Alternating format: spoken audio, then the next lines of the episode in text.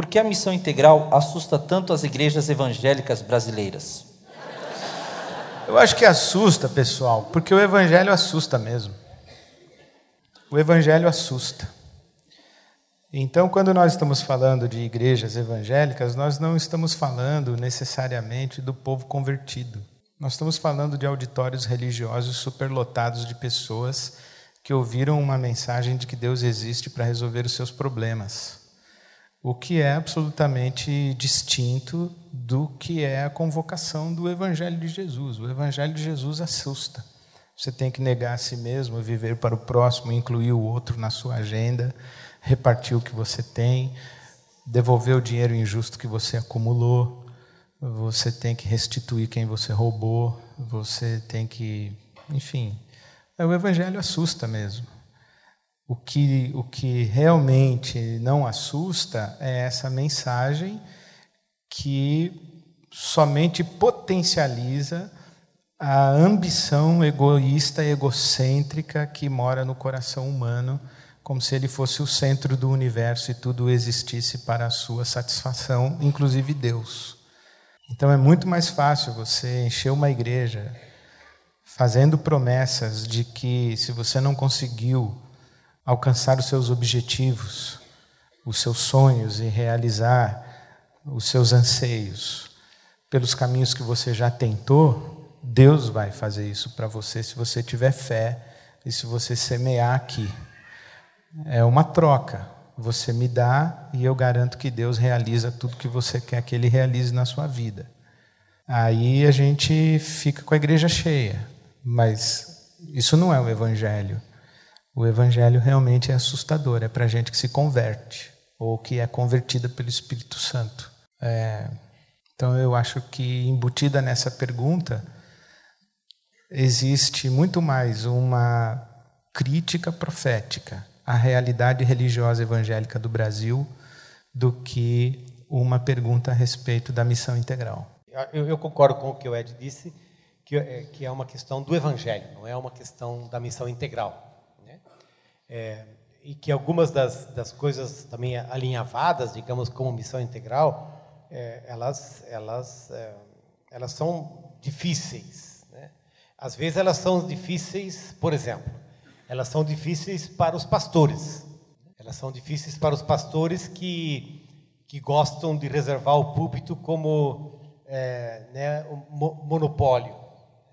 É porque a, a, missão integral trabalha com o sentido de horizontalidade. É, ela, ela, ela assusta porque ela, ela chama conversão. A missão integral, eu acho que é importante reconhecer também que dentro desse universo da horizontalidade e da comunidade, precisa ter lugar para a confissão, precisa ter lugar para, é, para o recomeço. Então, a gente vive como uma comunidade em contínuo processo de escuta da palavra, de escuta do irmão e também de, de, de, de articulação de modelos é, de obediência cristã hoje. E, nesse sentido, trabalhar com modelos prontos, hierárquicos, clericais, é, é complicado, porque a missão, a missão integral, digamos, ela estabelece uma crítica a, a essa dimensão. Né? Acho que uma das outras coisas importantes, e na, na pergunta anterior, acho que eu estava embutido também, é essa coisa de que é, a gente busca é, transparência e coerência. Não porque a gente tenha tudo resolvido e pronto, mas porque o Evangelho nos convoca, nos convoca continuamente, continuamente a isso. É. E a gente aprende com os Evangelhos que é importante você abrir espaço para o outro, você enxergar o outro. Nesse sentido, a, a missão integral ela é, ela é um convite para é, se a gente quer usar uma linguagem um pouco figurativa, né, ela, ela é um convite para baixo e não para cima. Ela é um convite para a periferia e não para o shopping center. Enquanto que a gente vive dentro de modelos religiosos que basicamente é, é, né, trabalham com o pressuposto de que todos devemos chegar ao shopping, ao shopping center. E a missão integral ela é um convite nesse sentido, para a periferia, para o serviço, para o amor, para o abraço, é, para uh, o serviço. E isso assusta. Assusta a nós mesmos. Né? Assusta a nós mesmos. Vocês acham que o tema missão integral, apesar de que ela pode ser abordada em várias disciplinas, mas o tema missão integral deve ser incluído numa grade curricular de uma faculdade, de um seminário teológico? Porque quando a gente fala de, da referência dos seminários teológicos, a FLAM, a Faculdade Latino-Americana, a gente sabe que estão trabalhando esses, esses teólogos, mas não as mais é, renomadas, as mais antigas. Eu quero começar a responder dizendo que sim e não. Ah, incluir a missão integral como uma disciplina é uma contradição de termos. Por isso, não. Porque a missão integral ela é uma abordagem de toda a teologia, ela não é um capítulo da teologia. Então, transformar a missão integral em disciplina é, é reduzir a missão integral. É dizer que existe a teologia da missão integral, mas existe a outra teologia, outra teologia, outra teologia, outra teologia quando na verdade a missão integral é uma aproximação da Bíblia Sagrada e uma forma de fazer teologia é, em si. Então, não. E nesse sentido, nós estamos trabalhando na IBAB na perspectiva de ter um seminário com a ótica da missão integral. Recentemente, eu, Ari, o Robinson Jacinto Levi Araújo, somos pastores da IBAB, fomos ah, passar dois dias com René Padilha perguntando para ele o que significaria um seminário teológico a partir do eixo da missão integral. Fomos entrevistá-lo, ouvi-lo, ouvir os conselhos dele, pedir a bênção dele, digamos assim, reverenciar a contribuição que esses irmãos latino-americanos deram e nós vamos tentar aprofundar ou eh, tratar com o zelo a herança que eles nos deixam. Então, nesse sentido, não. Mas, considerando a realidade dos, das escolas de teologia no nosso país, eu acho que sim. Transformar a missão integral numa disciplina nesse sentido, de contar a história da missão integral. Falar dos eventos na América Latina, os CLADES, a Fraternidade Teológica Latino-Americana, o próprio Congresso de Lausanne, o que significou, contar a história dos eventos que deram origem a esse conteúdo e a essa forma de fazer teologia, apresentar o pensamento dos principais teólogos. Nesse sentido, sim, mas em termos ideais, eu acho que não.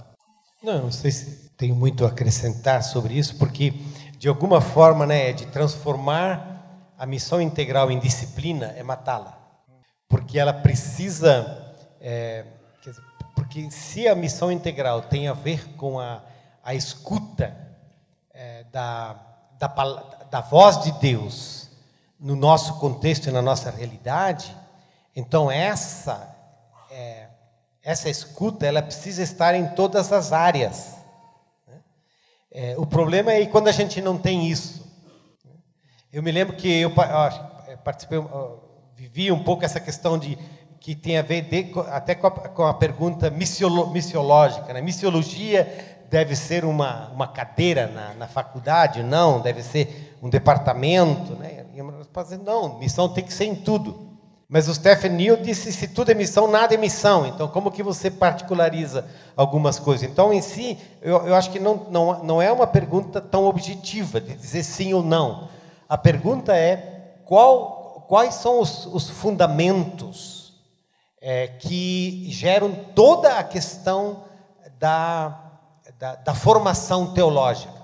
Aliás, nós não falamos sobre isso aqui hoje à noite, mas formação teológica certamente foi um dos capítulos dessa história da missão integral, justamente como uma crítica a um currículo importado, a um currículo abstrato, a um currículo socrático na formação de teologia e a busca de um currículo que seja mais bíblico, é, que seja mais encarnacional, que, que tenha mais até uma narrativa e não só uma teologia é, uma teologia narrativa e não só sistemática, porque nesse sentido a missão integral ela tem consequências enormes para toda a questão de para toda a questão da, da, formação da formação teológica.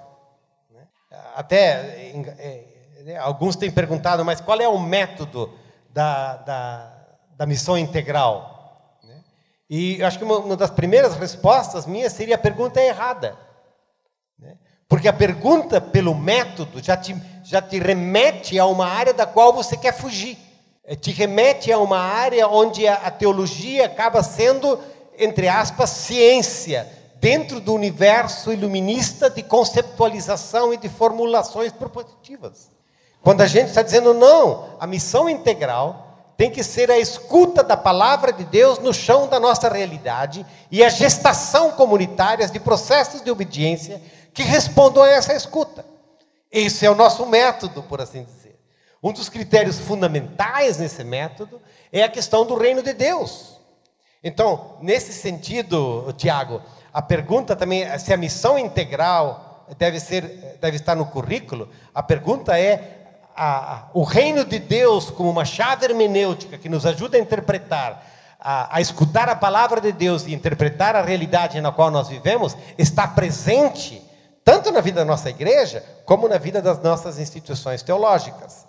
Se esse essa dimensão de um reino de Deus não está presente, então tem que revisar todo o currículo e não só botar um, um, um encaixe nesse, nesse, nesse, nesse currículo. Respondido.